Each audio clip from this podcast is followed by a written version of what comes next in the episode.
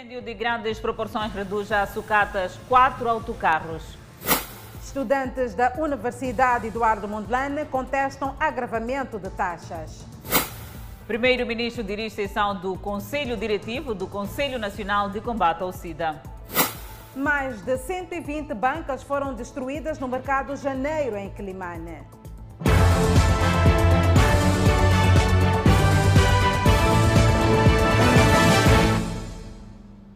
Olá, bem-vindos ao Fala Moçambique. Estamos em direto e em simultâneo com a Rádio Miramar e com as plataformas digitais. Estudantes da Faculdade de Letras e Ciências Sociais da Universidade Eduardo Mondlane reclamam o agravamento do valor da taxa de inscrição de 420 meticais para 1.530 meticais. Esta medida de lei é considerada insuportável, dado que a economia do país se ressente do impacto da Covid-19. Estudantes insatisfeitos com o agravamento repentino e sem aviso do valor da taxa de inscrição. Começaram a estudar na Faculdade de Letras e Ciências Sociais em 2016 e consideram injusto o aumento do valor exigido para a regularização da inscrição, por estarem ainda dentro dos seis anos estabelecidos para concluírem o curso. E nós sabíamos que a nossa inscrição era 420 por cadeira. E o normal era pagar 20 meticais de talão de, de, de inscrição, ir às finanças para validarem e subir ao registro acadêmico para, para atualização né, das cadeiras e tal, escolha das próprias cadeiras de escolha livre. Chegado às finanças, nos baram.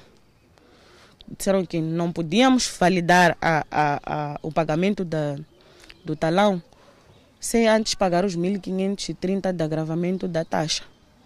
Eu fiquei espantada porque o meu cartão de estudante tem a data limite até dezembro de 2022. Os estudantes não entendem os procedimentos na Faculdade de Letras e Ciências Sociais da Universidade Eduardo Mondlane. Nós temos cartões de estudante. Ingressamos aqui em 2016 e a validade dos nossos cartões é 31 de dezembro de 2022. 1530 que vem de onde? Temos o regulamento que deixa bem claro que de passados quatro anos nós temos mais ainda dois anos de permanência aqui na escola para podermos sanar uma e outra cadeira. Nós estudamos, fazemos as provas. Quando vamos pedir os certificados de cadeiras feitas, não há nota. Somos obrigados a repetir as cadeiras. Uma das razões que faz com que a gente ainda esteja aqui não tenha terminado uh, uh, uh, o que são as nossas formações. Dizem que procuraram, sem sucesso, esclarecimentos do agravamento da taxa de inscrição. Saímos do registro acadêmico, fomos ao registro acadêmico central. O registro acadêmico central disseram que tínhamos que vir tínhamos que vir ao, ao registro acadêmico da nossa faculdade para tentar entender a situação. Aqui não souberam nos explicar. Ou vocês pagam ou vocês perdem um semestre. Que tipo de sistema é esse que muda o regulamento em dois meses? Não há circular, não informa os estudantes, não avisam absolutamente nada. E te dão apenas um dia para arranjar 1.530 por cadeiras. Há pessoas que têm que fazer cinco cadeiras. Onde é que vão arranjar esse valor todo? A Miramar procurou esclarecimentos do caso junto do registro acadêmico da Universidade Eduardo Mondlane. A direção da Faculdade de Letras e Ciências Sociais garante para segunda-feira explicações sobre o caso que deixa os estudantes agitados. E voltamos a recordar o assunto que passamos em direto e exclusivo ontem aqui no Fala Moçambique, onde quatro autocarros pegaram fogo e ficaram em cinzas num parque de estacionamento no bairro de Inhagoia, na cidade de Maputo. Danissa, até o momento, suspeita-se que o fogo tenha começado com curto-circuito num dos veículos. Numa altura em que os serviços de transporte carecem de mais meios, quatro autocarros foram consumidos pelo fogo quando estavam estacionados no parque. Hélio, camionista, estava no parque quando tudo começou, partindo de um suposto curto-circuito no sistema eletrônico de um dos autocarros. E eu já estava no caminhão a dormir. Meu caminhão estava próximo do carro, estava a pegar fogo. Meu ajudante veio me acordar. Sumeste, sumeste, o carro ao lado está a pegar fogo. Eu saio, levo, a primeira coisa foi levar meu extintor, mandei para ele chamar o guarda. Tentou evitar o pior, mas não teve sucesso. Eu tento arrombar a porta do machibom para tentar apagar lá dentro onde estava acontecendo o fogo. E o guarda, meu extintor acabou. O guarda atrás de outro tentamos apagar, mas o fogo estava sendo intenso. Eu, um que eu fiz foi tirar o meu caminhão que estava mais perto. O que, que estará por detrás do, do incêndio? Curto-circuito. Curto-circuito? Sim, porque a buzina estava a tocar e o limpa-bisa estava em funcionamento. Senhor José é proprietário do parque e se refere ao momento em que tomou conhecimento do incidente. A primeira coisa que fiz foi pegar um telefone e ligar para os bombeiros e ir até lá. Chegando lá, percebi-me que os bombeiros já tinham saído, já estavam aqui no local. Também fiz-me presente e chegamos, estava a arder esta viatura ainda. Mas os bombeiros tentaram fazer tudo, mas não, não foi possível. Então queimaram quatro machibombos. Então os outros machibombos pegaram fogo já na presença dos bombeiros a trabalhar? Uh, sim, pegaram fogo já na presença dos bombeiros. Este veículo com sinais de queima na parte lateral foi atingido por chamas, mas foi imediatamente movimentado para um ponto distante dos veículos que estavam em chamas e que ficaram em cinzas. Os quatro machibombos, houve mais um, o quinto. Uh, uma coisa curiosa é que os carros são de um, de um só cliente. O único carro que apanhou um bocado de fogo, houve tempo para, para afastar o Serviço Nacional de Salvação Pública, que deu a sua intervenção, refere-se ao cenário. Trata-se de material altamente inflamável. Estamos a falar de borracha, fibra, estamos a falar de gasolina e gasóleo, que são materiais que, quando expostos a um processo de combustão, rapidamente deflagram-se, rapidamente intensificam-se e a probabilidade de se propagarem com rapidez de um ponto para o outro também é muito maior. E foi o que nós constatamos aqui neste, neste espaço, não poderia ser diferente. Além dos meios da sua sede, o SENSAP mobilizou para debelar o incêndio meios do seu quartel do Zimpeto e assim evitar que outros veículos, ora estacionados no parque, pegassem fogo. Seguimos e olhamos ataques terroristas na província de Cabo Delgado. Continua a chegar a Pemba deslocados dos ataques terroristas que fogem de Palma. Entretanto, o governador da província de Cabo Delgado garante que a situação de segurança naquele distrito continua sob controle das autoridades.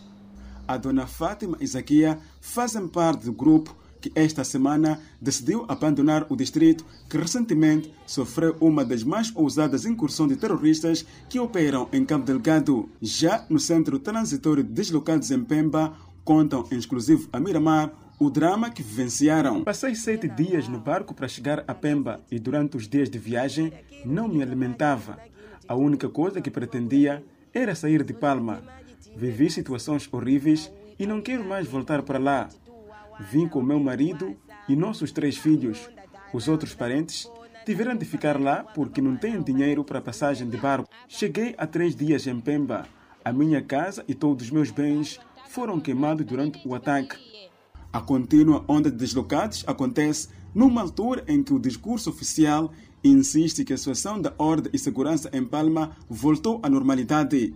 Questionado o governador da província de Cabo Delgado o que estaria a motivar as restantes movimentações das populações, este respondeu nos seguintes termos: Não, um, não é coisa que possa ser eh, diferente daquilo que aconteceu dos deslocados que estão aqui.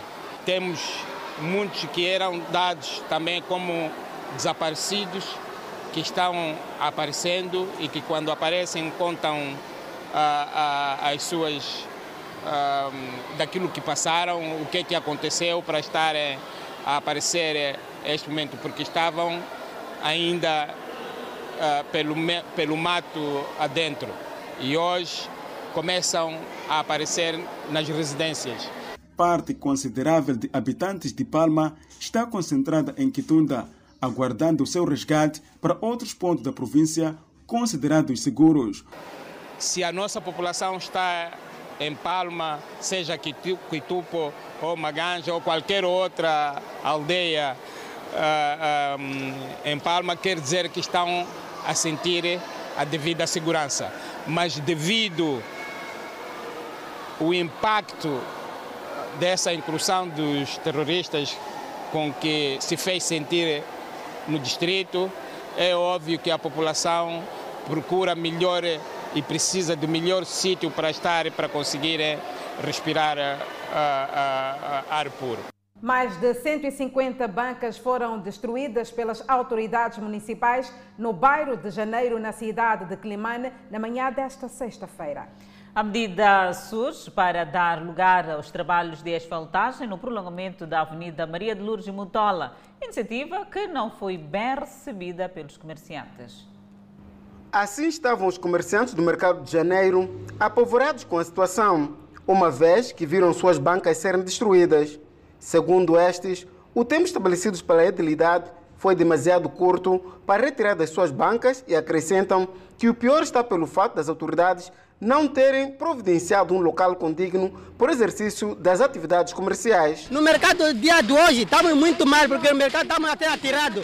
O espaço onde nós foi mudado, um espaço muito pequeno, não temos como, como ir.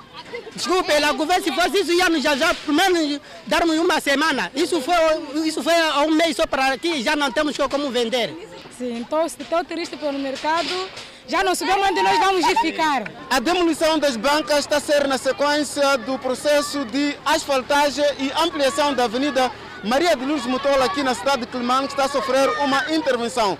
No entanto, as autoridades municipais sentiram-se obrigadas a ter que demolir as bancas para fazer vazão àquilo que é o processo de asfaltagem desta estrada, porque afinal de contas os comerciantes estavam a exercer atividade em plena avenida, fator que haveria a dificultar aquilo que seria a asfaltagem da avenida Maria de Luntola aqui na cidade de Climane. Aqui, o cenário é de grande desespero por parte dos proprietários destas bancas erguidas com material tradicional, uma vez que a paz escavadora não poupou as primeiras bancas.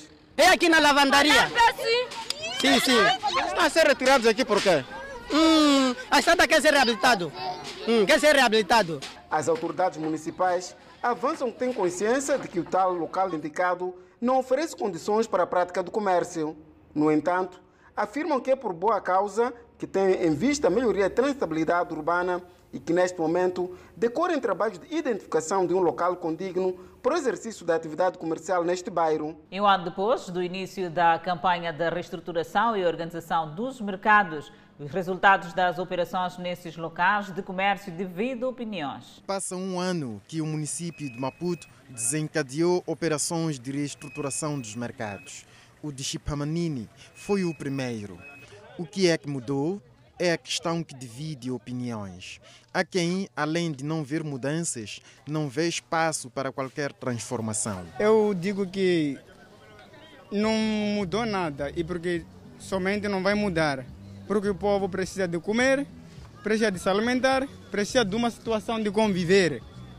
Se o povo sai do corredor, não tem onde vender, o novo mercado não tem espaço. Há quem vê mudanças. O que acho que mudei é a organização, neste caso, a organização do mercado, porque é, no ano passado não estava assim tão organizado do jeito que está agora. É, Para mim, o que mudou é a organização, neste caso, porque na verdade eu consigo ver uma pequena diferença em termos de organização do mercado. Mudou alguma coisa, porque conforme estamos a ver, os corredores já estão um bocadinho abertos, as pessoas dá para circular sem problema nenhum, já não há aquele ambiente de a gente se apertar, totalmente mudou. Este é um dos pontos daqui do mercado Chipamanini, onde o trabalho de organização dos vendedores continua e não tem previsão do término pois os vendedores que são tirados daqui tentam regressar todos os dias para reocupar o espaço.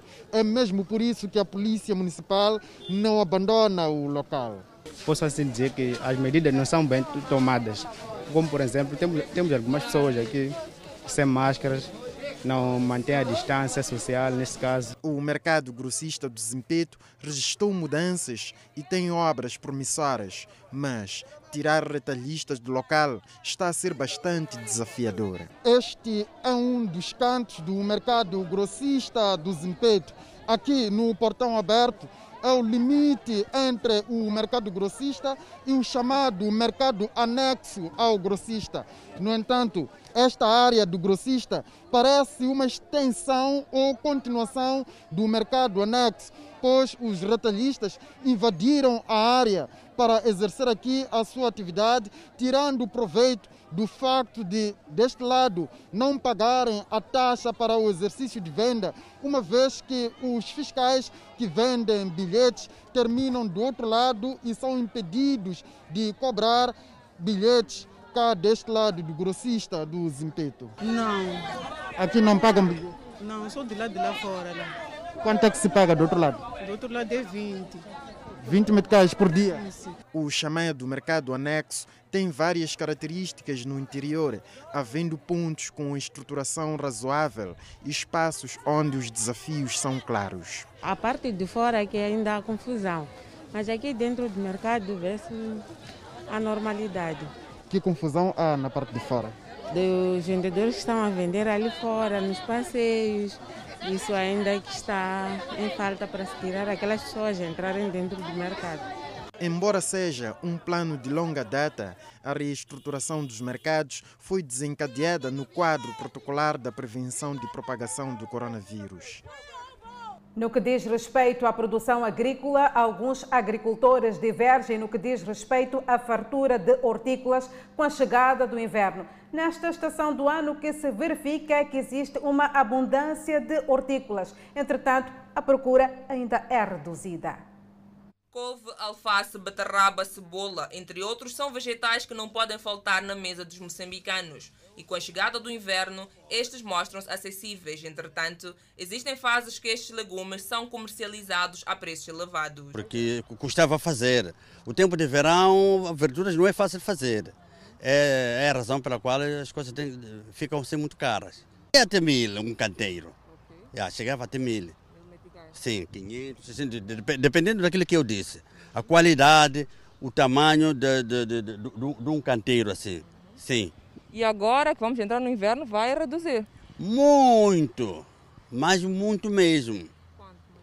É, pode chegar até 100. Mas para o Sr. Jorge, o fato de haver fartura de legumes na horta é uma mais-valia. Embora de forma tímida o inverno já se faz sentir e esta constitui a melhor fase para a classe de agricultores. É, na verdade, agora é, uma, é um tempo próprio muito bom, em que uh, as temperaturas são boas. É, é, estamos a aproximar para o tempo em que vai se comer tudo à vontade, porque as coisas vão sair tudo bem. Embora é uma fase inicial, até aqui ainda há muita procura. É, mas, entretanto, lá para os próximos meses é que já vai ser, ter muita abundância. Por outro lado, há quem diga que esta não é uma boa fase e ainda prefere o verão, uma vez que agora não há muita procura. Não, para nós este tempo não é, não é muito ideal, porque há muita produção. Okay. Então gostamos de trabalhar no tempo do verão. Mas quando há muita produção não é bom? É bom porque temos, mas já na procura de, de, de, dos clientes abaixo. Por exemplo, a couve agora estamos a colocar a a 150, enquanto que naquela altura era mata mil, 700 e tal. Agora, o que há falta agora do momento é alface. Okay. Hum.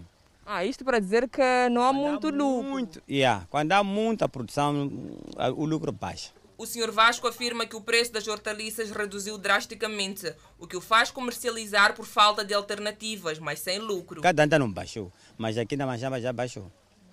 Hum. Mas quando baixa muito o preço, acaba tendo lucro? Não, não temos. Só estamos a trabalhar para poder então manter os trabalhadores. Mas para os revendedores o preço quase que não altera. Couve está 40, 50. Estamos a comprar 40, 50 nas pessoas que vendem mais chamba para cá. Compramos a 40, 50. Sim. E antes quanto é que estava? Compramos a 70, 80. A agricultura constitui a base de segurança alimentar e de renda para a maioria da população moçambicana. Seguimos ao centro do país. Dois anos após a passagem do ciclone Idai, o ministro das Obras Públicas, Habitação e Recursos Hídricos fez na Beira uma avaliação das ações de reabilitação das infraestruturas destruídas pelo fenómeno natural. Para além de avaliar de forma positiva a primeira fase, João Machetina apresentou às autoridades locais o novo diretor do Gabinete de Reconstrução, que vai implementar a segunda fase do programa, que tem que ver com a execução das obras de recuperação e construção pós-ciclone.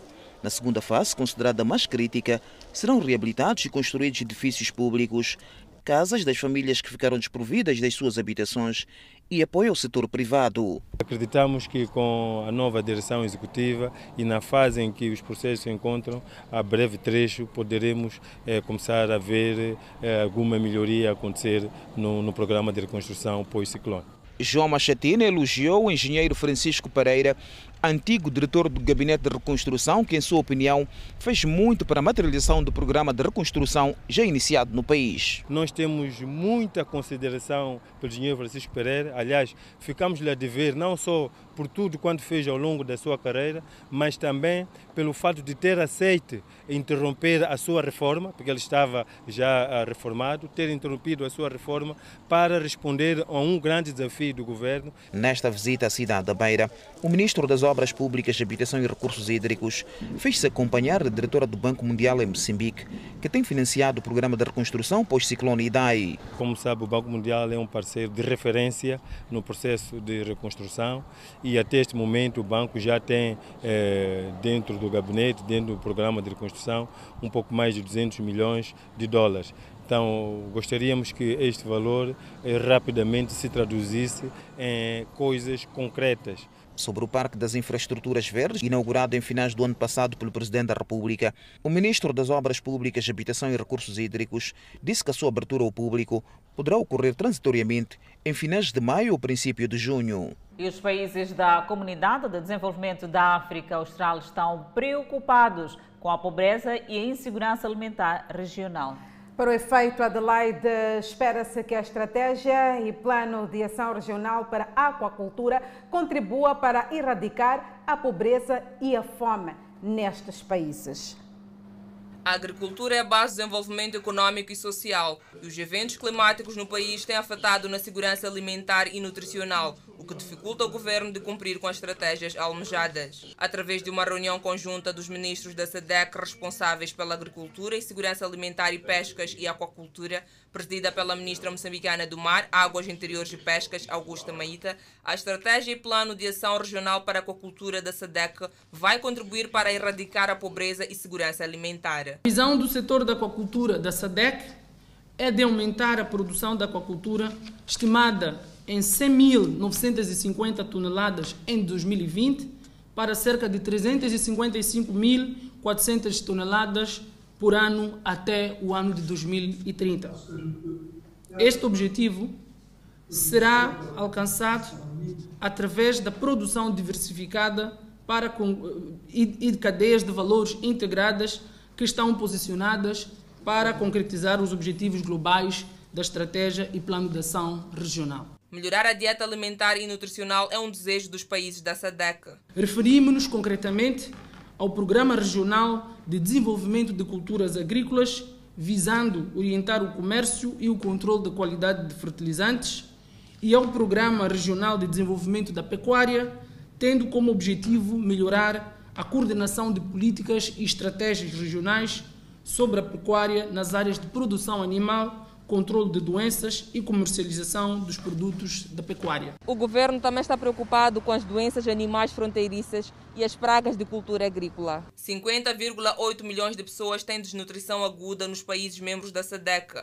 Outro ponto importante é concernente à industrialização. Trata-se, pois, das cadeias de valor dos cereais, das oleaginosas, das leguminosas e de outras culturas, incluindo a carne. Os países da Comunidade de Desenvolvimento da África Austral, SADEC, vão operacionalizar a construção do Centro Regional de Coordenação de Monitorização, Controle e Fiscalização da Pesca, cujas instalações estarão baseadas na Catembe.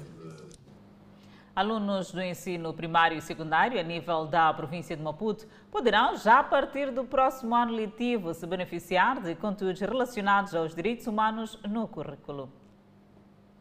Com os direitos humanos na ordem do dia, algumas escolas do ensino primário e secundário em Maputo poderão, numa fase piloto, introduzir essa matéria no seu currículo, ao abrigo de um memorando de entendimento rubricado esta quinta-feira entre o Ministério da Educação e Desenvolvimento Humano e a Comissão Nacional dos Direitos Humanos. O que se pretende, de facto, é olhar para uh, o conhecimento que os alunos têm, tanto que os alunos e professores, e não só a comunidade escolar, o conhecimento que se tem sobre os direitos humanos e como é que se podem é, é, é, incrementar. Para a Comissão Nacional dos Direitos Humanos, A situação do país é preocupante, pelo que a escola pode ser a solução. Estamos muito, muito fracos em matérias de direitos humanos.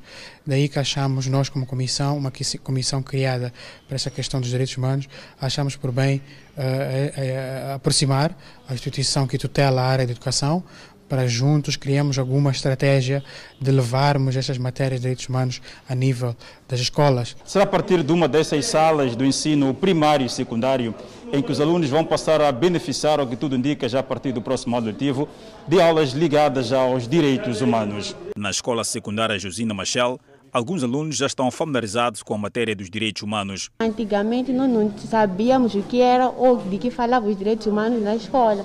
E depois do que o professor falou, explicou acerca dos direitos humanos, eu pude compreender quais são os nossos direitos aqui na escola e, quais são, e qual, é, qual é a diferença dos direitos aqui na escola e fora da escola. Eu acho que não há outro direito que pode sobrepor os direitos humanos. Infelizmente, vemos estes direitos a serem quebrados. Recorde-se que no ano passado, o governo aprovou o Plano Estratégico da Educação 2020-2029, que engloba várias questões dos direitos humanos, com destaque para o acesso universal à educação.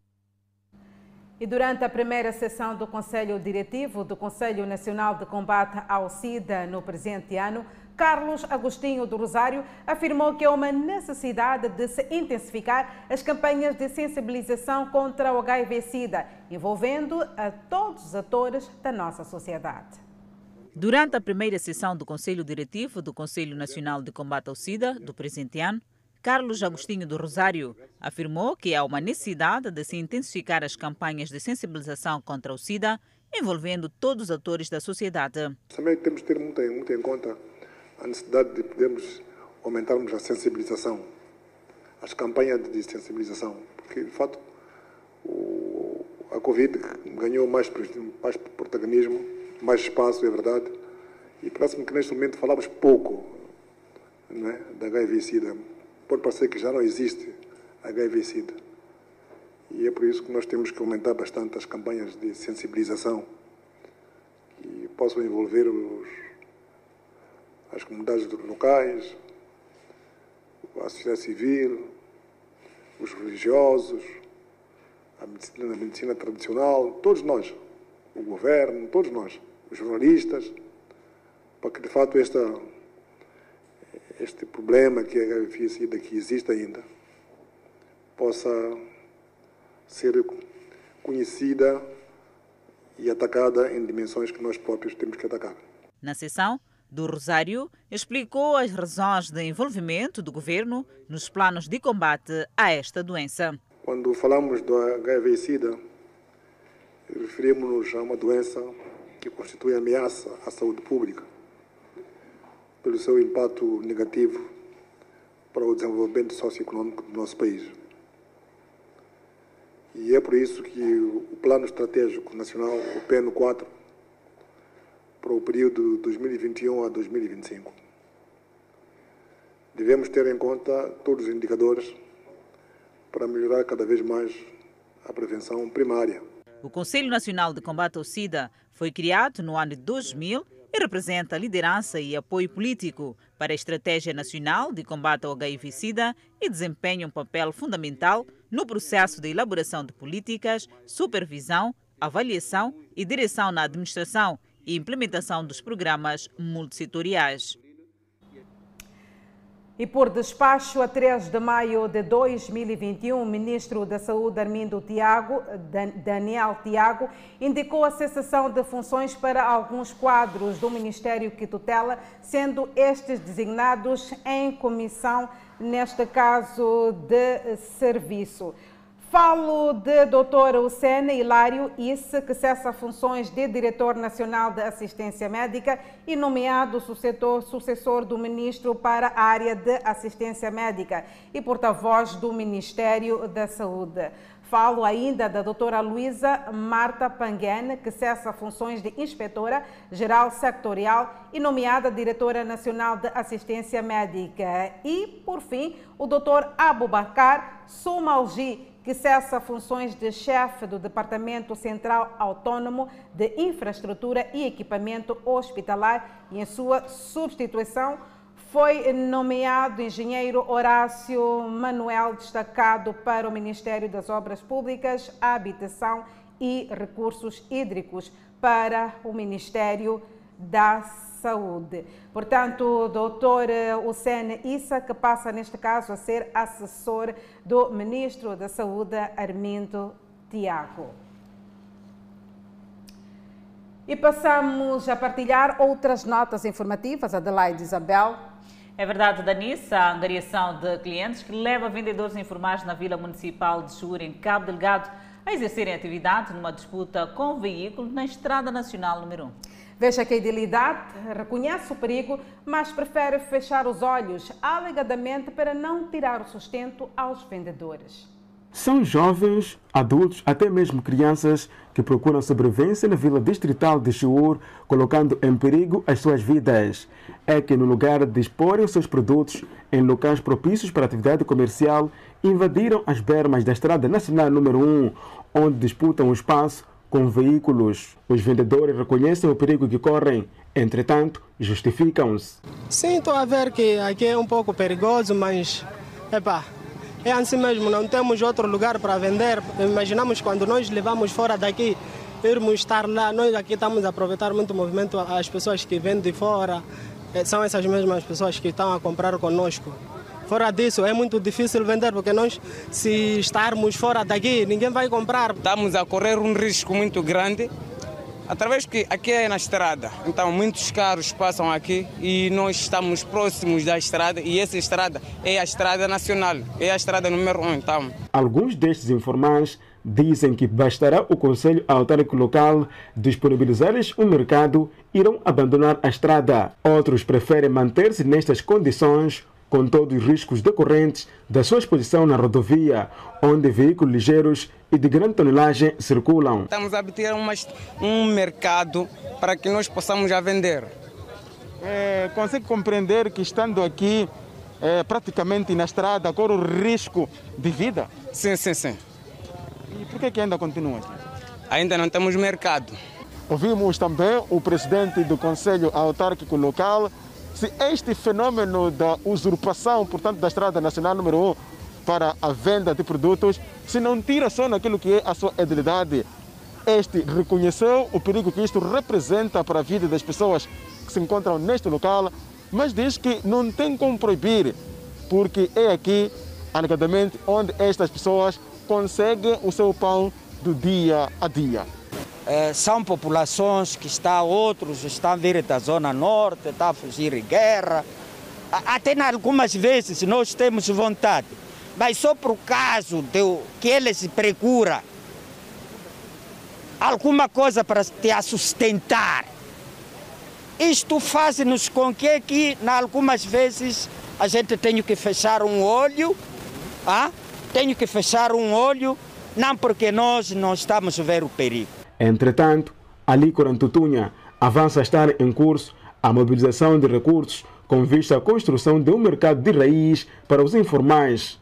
Mas estamos a tentar eh, uma parceria para podermos fazer um mercado de raiz. É aí onde o município vai agir, tirar aquela gente. E na Zambésia, vendedores abandonam o mercado após chuvas intensas. É uma notícia para conferir logo a seguir o intervalo. Também poderá acompanhar construção de portagem em TET devido opiniões. Nós voltamos dentro de instantes com mais informação. Até já. De volta ao Fala Moçambique, comerciantes abandonam o mercado de Manhaua após chuvas intensas na cidade de Clemane e o local transformou-se no esconderijo de malfeitores. É assim que se encontra este mercado no interior do bairro Manhaua. O mesmo foi implantado em meados do mês de outubro do ano passado, com o principal objetivo de acabar com bancas que se registravam em vários pontos do bairro. Hoje, os comerciantes, moradores do bairro e utentes lamentam o abandono do local. Quer mercado. Aí não tem mercado. Mercado está em casa de Lomé. Mas é longe. Quer mercado aqui? Sim, acabou. Nesse mercado, quando chove, a água fica até onde? Aqui, no joelho. Sim. Nesse mercado nós andamos muito e aí no Lomé não tem espaço para pôr as pessoas andam, vendem na estrada mesmo. Para passar pessoas até tem que entornar coisa, peixe do dono para pagar. Agora sim, aqui havia muito movimento, tem porque o mercado é muito grande. Até manhã é pequeno, aqui também no Lomé é pequeno, Brendal é pequeno. Muito mercado grande era esse nosso aqui de manhã. O mercado foi abandonado desde dezembro do ano passado, depois das primeiras chuvas que se fizeram sentir aqui na cidade de Climane. No entanto, houve persistência por parte de alguns, mas a persistência não durou muito, porque as chuvas que faziam sentir alagavam cada vez mais o local. Essa situação fez com que todos os comerciantes que aqui exerciam a sua atividade abandonassem o local. O local ficou abandonado e hoje é palco de criminalidade. Neste local tem sido abrigo para os criminosos, mas também palco para violações sexuais para as mulheres que passam por essa estrada para diversos pontos daqui do interior do mercado do Manhama. Esta utente é moradora do bairro avança que o mercado facilitava na obtenção de produtos de primeira necessidade. Comprava peixe, verdura, muita coisa compravam aqui. Farinha, muita coisa vendiam. Andado o tempo, quando a chuva começou a cair, por causa de água, entulho, como aqui na Baixa, por isso. Sim, mas esse mercado até primeiro estava lá no Lomé. No Lomé não tem espaço assim vasto, né? Então por isso saíram de lá para poder vir arranjar um mercado aqui, tipo espaço assim, né?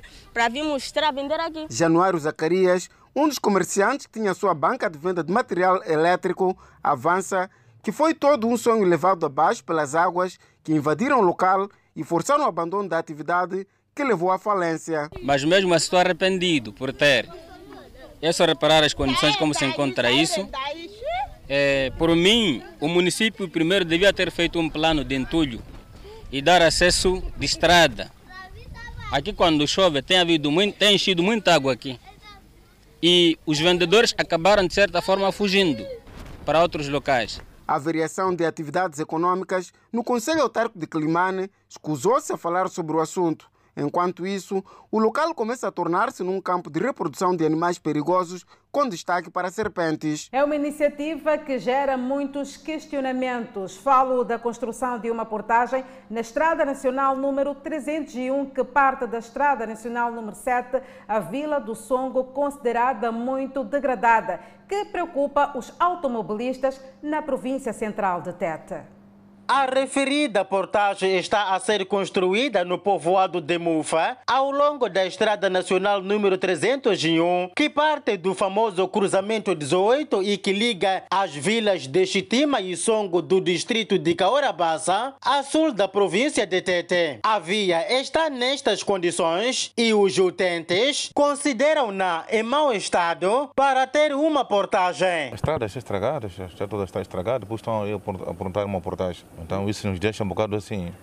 Seria como? Seria primeiro arranjar a estrada e segundo fazer a, a tal portagem. Então como que está a estrada? Péssima. Como que? Cheio de buracos. É difícil conduzir aqui? Muito difícil. Um troço que a gente fazia uma hora e meia, agora estamos a fazer duas horas e trinta, duas horas e quarenta. Os automobilistas referem não estar em contra com a colocação de portagens nesta via, mas os mesmos dizem que no lugar desta placa dar indicação o início das obras de colocação de portagem, seria ao contrário. Ou por outra, a placa poderia estar a ditar o início das obras de melhoramento desta via, pois, segundo os mesmos, esta está super degradada, que exige destes uma autêntica mestria na condução. Aqui é como se estivesse a jogar futebol, a fintar, esquivar, esquivar aqui deste lado. E com, com, esses caminhões da Laldia, que corremos risco de cair. Muitos carros caem aqui nesta via, aqui, devido à própria estrada, porque a estrada é muito estreita, só tem praticamente uma faixa. Há prejuízo para vocês com isso? Muito. Quais são os prejuízos? Amortecedor, pneus, casquilhos, muita coisa. Era preferível pôr uma placa de asfaltagem do que de portagem, né? Ok. Sim. Não está satisfeito com Não. isso? Mais ou menos. O delegado do Fundo de Estradas nesta parcela do país começou por reconhecer o estado avançado de degradação da via, mas tranquiliza os usuários da mesma, pois, segundo ele, dentro de dias será lançado um concurso para o melhoramento periódico da estrada. Que nos próximos dias vamos lançar concurso para a manutenção periódica da via para além de tapamento de buracos, inclui a ampliação da estrada, tanto a execução também de bermas e a aplicação de uma camada uh, de desgaste.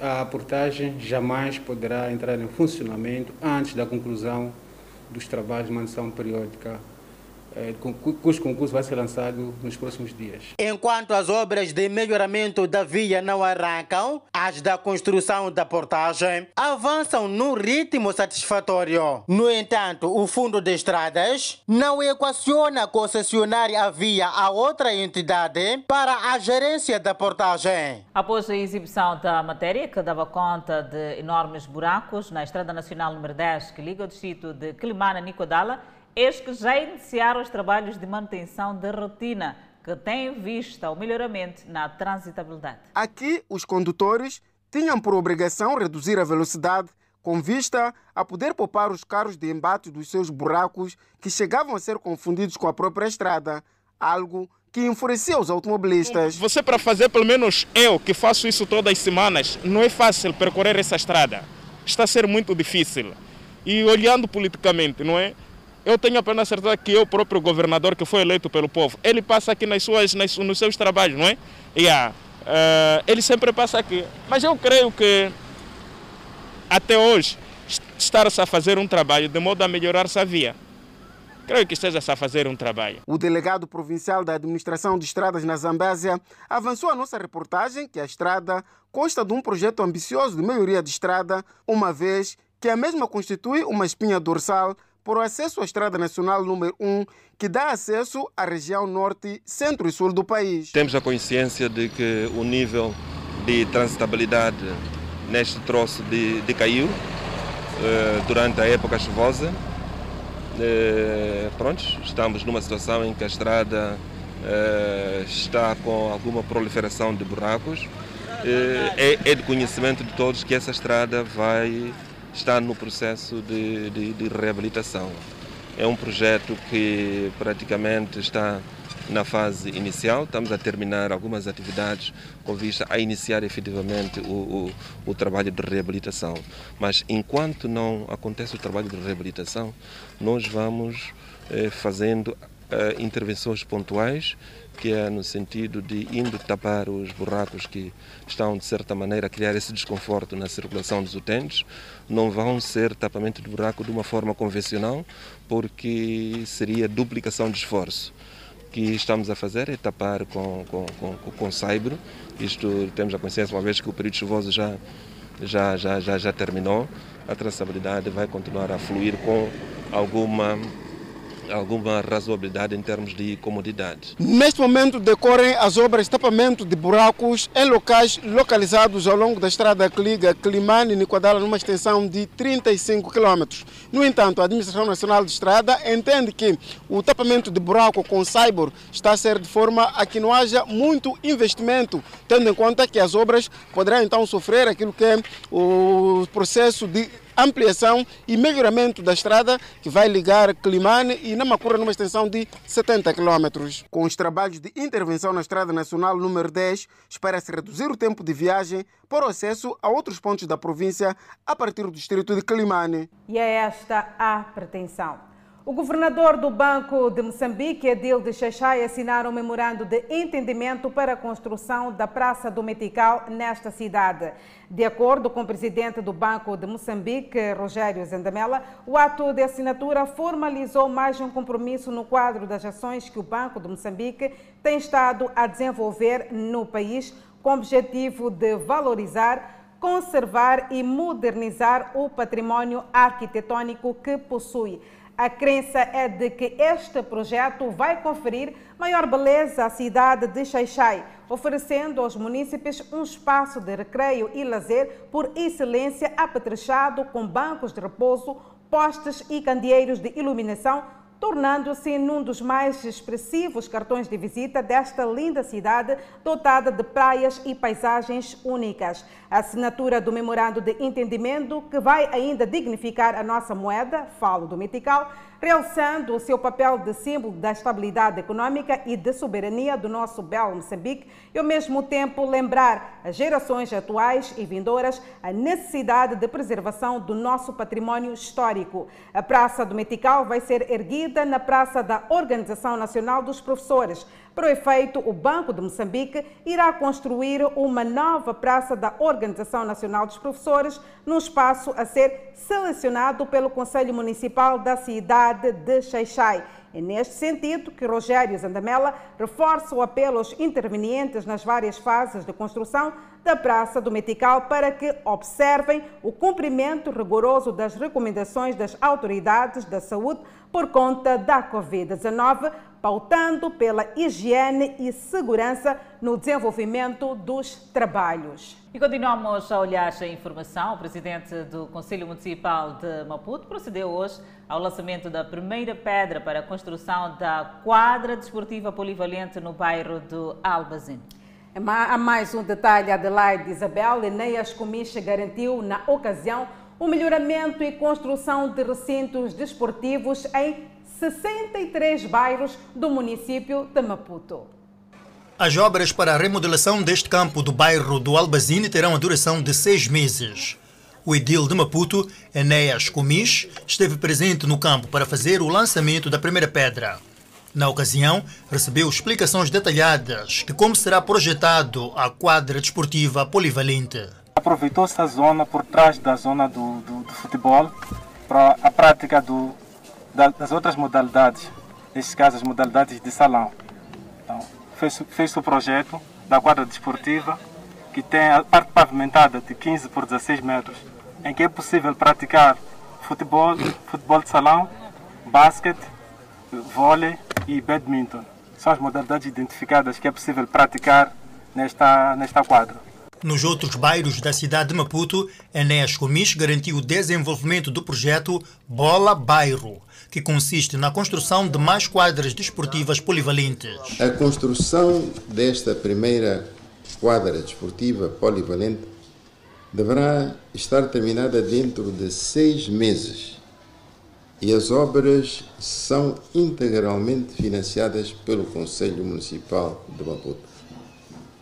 O nosso plano é que se edifique uma quadra desportiva polivalente em cada um dos 63 bairros do município de Maputo. Para isso, lançamos aqui e agora um apelo para o estabelecimento de parcerias multifacetadas que nos levem ao alcance deste objetivo. Os residentes do bairro do Albazine mostram-se satisfeitos com o arranque das obras de melhoramento do campo. É, realmente, há bom tempo que já a gente estava a precisar de melhoramento desse campo. É, estamos a agradecer o município, tudo que está a fazer para nós. É, é para, para, para todo, toda a família, os nossos filhos também. Já é muito bom, só agradecer o município. A iniciativa é boa, porque teremos mais ocupações, né? não, não, não ficaremos muito tempo em casa, estaremos aqui a nos divertir, praticando várias modalidades que aqui serão feitas. O projeto Bola Bairro vem resolver o problema de desaparecimento de recintos desportivos que se via nos bairros da capital do país. Profissionais indisciplinados serão punidos na província de Inhambane. Enquanto isso, Moçambique registra mais 10 recuperados da Covid-19. São notícias a acompanhar logo após o intervalo. Até já. De volta ao Fala Moçambique, um agente econômico de nacionalidade chinesa tenta desalojar duas famílias das suas propriedades. O presidente do Conselho Autárquico da Beira determinou que a idilidade vai embargar a obra do referido agente econômico. O muro de vedação bastante longo já ganha sua forma neste vasto espaço atribuído a um agente econômico de nacionalidade chinesa. Ao que apuramos no local, o agente econômico pretende construir armazéns nesta vasta área localizada na zona de Vaz, na cidade da Beira. No meio disto tudo, há duas residências de igual número de famílias que vivem aqui há mais de 30 anos. As famílias dizem que o agente econômico está a fazer o aterro e a construção do muro ordenou a expulsão das mesmas, alegando que já adquiriu este espaço. Com nervos à flor da pele e com medo de, junto da sua família, morar na rua, o senhor Castigo Mandonga diz que não encontra explicação para o que está a acontecer. Pode fazer isso. É mandamento, é isso? De onde é que vem esse mandamento? Dizer isso? Mesmo diante de tanto desespero das famílias, as obras não param de acontecer. O que quer dizer que nos próximos dias as duas famílias serão forçadas a terem que abandonar as suas próprias casas, onde vivem há mais de 30 anos, sem nenhuma indemnização. Estou a ser obrigado para sair da minha casa, sem ser nada. Não fomos indemnizados. Daí eles dizem que nós dinheiro entregamos ao município. Quando vamos lá no município, o município disse não. E já estão a construir um muro muito elevado. E da forma como estão a fazer muro se vedarem, nós vamos ficar dentro do muro. Enquanto conversávamos com as duas famílias, fez-se ao local um dos representantes da obra.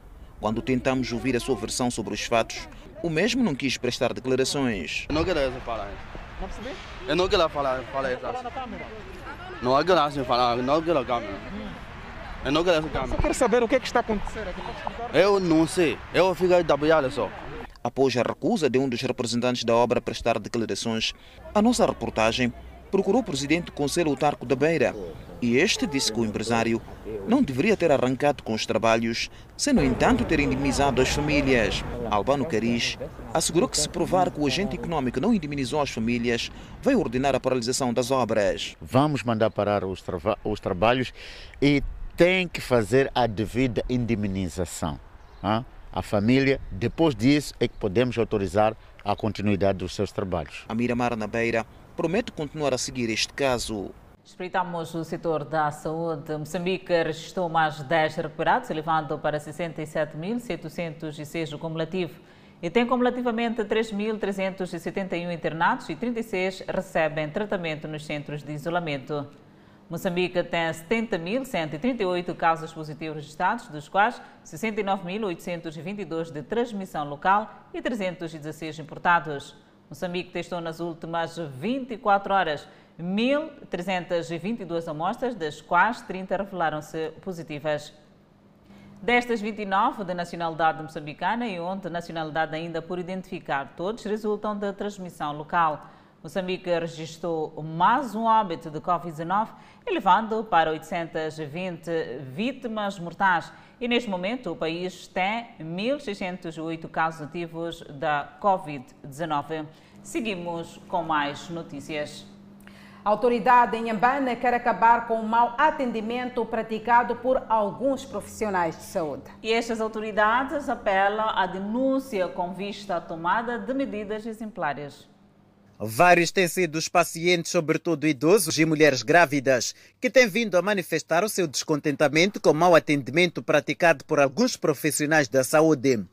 Senhor Xavier vive no distrito de Massinga. Conta que alguns profissionais deste setor são abnegados, sendo que parte foge da sua responsabilidade de cuidar dos idosos sem discriminação pela idade. Não desprezar a idade, porque há a expressão de que o jovem dizer que ah, este é velho. Isso é um erro, porque o governo luta para toda a pessoa humana. Sim. Não querem que sejam bem tratados? Sim, senhor. Desde a criança até a velhice, tratando como a mesma pessoa. As autoridades em Inhambane reconhecem este fato. Falam da existência de supostos infiltrados, indivíduos que, movidos pela falta de oportunidade de emprego, acabam se integrando no setor da saúde. Nós devemos encontrar todas as alternativas para não nos acostumarmos a ficar com os maus indisciplinados. A transferência de um quadro, de um serviço para outro, de uma enfermaria para outra, de um setor para outro, para pessoas indisciplinadas, não é a opção que nós desejamos para o nosso setor, pois aí estaremos a transferir o problema de um lugar para outro, mas sem resolver o mesmo problema. Pelo que ações energéticas devem ocorrer com vista a reverter a situação. Mais do que um emprego, ser profissional de saúde deve ser, em primeiro lugar, uma vocação. Falando durante a realização do quarto Conselho Hospitalar, a diretora dos Serviços Provinciais da Saúde em Nhambane, Sônia Marreço, fez saber que com a contratação de mais profissionais em centros de saúde, sobretudo maternidades, verifica-se progressos assinaláveis no que tange a este problema. Até o momento nós temos pelo menos duas enfermeiras em cada uh, centro de saúde. Estamos a falar de, de unidades sanitárias periféricas, que já é um grande ganho uh, para a, a, província de Nhamba. O encontro que reúne profissionais de saúde de quase toda a província tem a duração de três dias. Aqui serão abordados vários temas, com destaque para a gestão do material médico e da Covid-19. Conduta exemplar é o que se espera dos profissionais de saúde e não só. Celebra-se este sábado o Dia Mundial da Segurança Social. O Instituto Nacional de Segurança Social diz que irá comemorar a data numa altura em que encontra-se empenhado na divulgação de mensagens sobre a adesão de inscrição dos trabalhadores no sistema. Em Nampula terminou esta sexta-feira uma capacitação dirigida aos pontos focais de comunicação a nível dos estabelecimentos do Instituto Nacional de Segurança Social de todo o país. Pretendia-se com esta formação munir os pontos focais de comunicação de ferramentas tendentes à divulgação de conteúdos institucionais para a massificação de informações ligadas aos direitos e deveres dos trabalhadores, para assim aderirem ao sistema, visando a obtenção de vários benefícios. O Sistema de Segurança Social tem um programa de ação sanitária e social, no qual, dentro deste programa, temos apoiado os beneficiários, pensionistas eh, e algumas organizações, entidades, no sentido de apoiar a elas quando há uma situação de calamidades. Para o Dia Mundial de Segurança Social, a ser celebrado este sábado, estão previstas várias atividades, uma das quais a distribuição de alimentos e materiais de higiene aos beneficiários do sistema e pensionistas. Amanhã celebra-se o Dia Mundial da Segurança Social e nesta senda desta celebração deste Dia Mundial da Segurança Social, no qual nós em Moçambique fazemos reflexão daquilo que são as atividades desenvolvidas por este sistema aqui em Moçambique, definimos várias atividades, dentre as quais é, a oferta de alguns produtos a, aos nossos beneficiários pensionistas que sofrem, sofreram de algumas calamidades. Dentro dos nossos beneficiários nascem algumas crianças, vamos fazer também a entrega de, um enxoval ao primeiro bebê que nascer naquele dia 8 de maio. Isto vai decorrer em todo o país. O Instituto Nacional de Segurança Social conta atualmente com 1 milhão e 600 beneficiários do Programa de Ação Sanitária e Social e 100 mil pensionistas em todo o país. Tiroteio faz três feridos numa escola dos Estados Unidos da América. Taiwan enfrenta a pior seca de todos os tempos. São assuntos para conferir logo a seguir o intervalo. Nós voltamos dentro de instantes. Até já.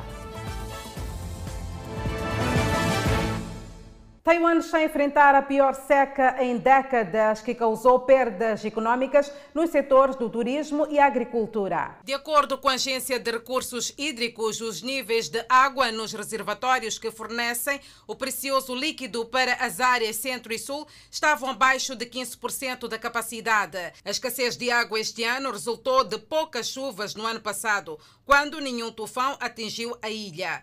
No famoso ponto turístico Lago do Sol, e da Lua, no centro de Taiwan, o lago encolheu de tamanho, como pode ser visto em imagens aéreas. Vários cais foram fechados devido à falta de água e os proprietários de hotéis e operadores de barcos locais relataram um impacto negativo em seus negócios devido à falta de turistas. Na cidade de Tainan, rachaduras foram vistas em um arrozal de lotos e os fazendeiros locais desistiram de suas colheitas atuais por causa da seca. Enquanto a ilha continua a lutar contra a sua pior crise de armazenamento de água em 56 anos, a Agência de Recursos Hídricos começou a restringir o fornecimento de água. Os agricultores locais, no entanto, serão compensados e subsidiados por quaisquer medidas impostas e os grandes usuários da indústria que consomem mais de mil unidades de água por mês serão solicitados a reduzir seu consumo de água em 7%.